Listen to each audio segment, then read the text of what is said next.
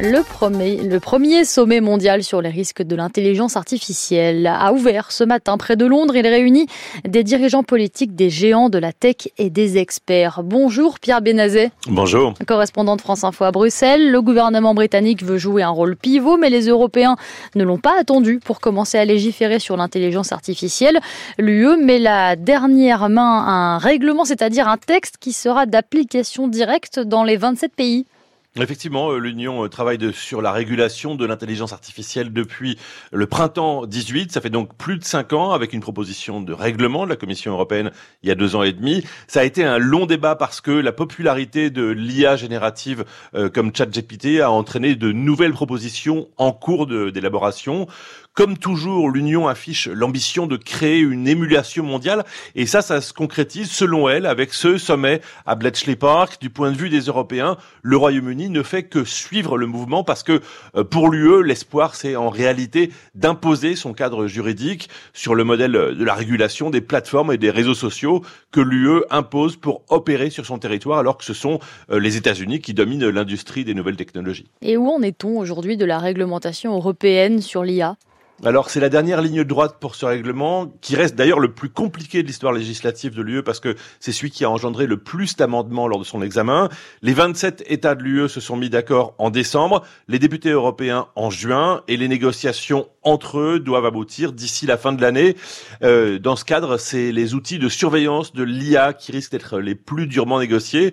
Le Parlement rejette comme intrusifs les outils de données biométriques, de reconnaissance faciale ou de notation sociale comme ceux qu'utilise la Chine pour la surveillance de masse, mais les 27 voudraient pouvoir les autoriser dans des cas exceptionnels de lutte contre la criminalité et le terrorisme. On peut dire en revanche, Pierre, que les principaux euh, généraux de réglementation, les principes généraux de réglementation de l'intelligence artificielle par l'UE, ils sont prêts à être activés. Oui, alors si on prend euh, l'IA générative par exemple, il faudra empêcher de créer du contenu illégal, en général une mention de l'intervention de l'intelligence artificielle dans la création du contenu, ainsi qu'une mention des données utilisées, si elles sont protégées par les droits d'auteur, euh, sont attendues.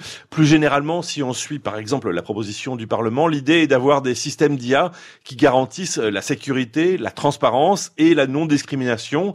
De leur côté, les 27 ont établi une gradation entre les différents types d'applications de l'intelligence artificielle, quatre catégories qui vont de risque euh, limité à risque élevé puis inacceptable.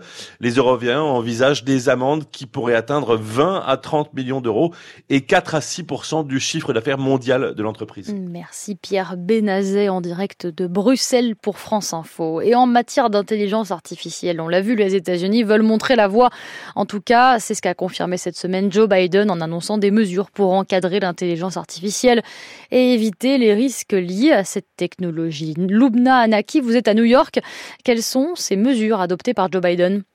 Eh bien, le président américain a effectivement signé un décret lundi pour tenter d'encadrer l'intelligence artificielle. En fait, il faut savoir que la Maison-Blanche avait déjà demandé aux groupes leaders de ce domaine, comme Google, Meta, Microsoft, de réaliser des tests de sécurité de leurs produits pour s'assurer, par exemple, que ces produits ne peuvent pas être piratés et utilisés à mauvais escient. Mais avec ce décret, eh bien, le gouvernement se place en quelque sorte en position de superviseur de ces tests.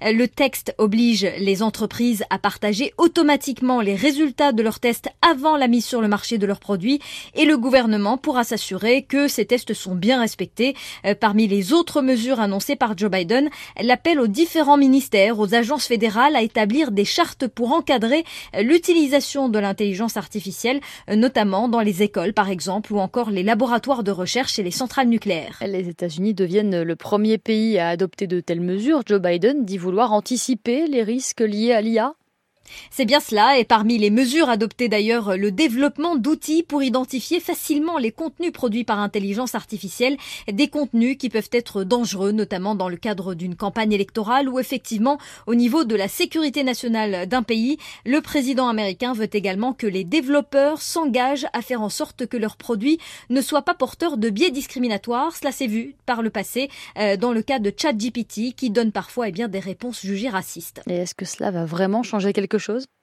Bon, en réalité, euh, ce décret de Joe Biden est tout de même assez limité. Pour un réel changement, il faudrait une loi d'encadrement votée par le Congrès, mais ce n'est pas au programme pour tout de suite. Euh, cela n'empêche que le président américain, lui, estime que cela va permettre à son gouvernement de ne pas être dépassé par cette technologie qui évolue euh, très rapidement. Washington veut clairement être à la pointe de la régulation de l'intelligence artificielle. Lubna Anaki à New York pour France Info.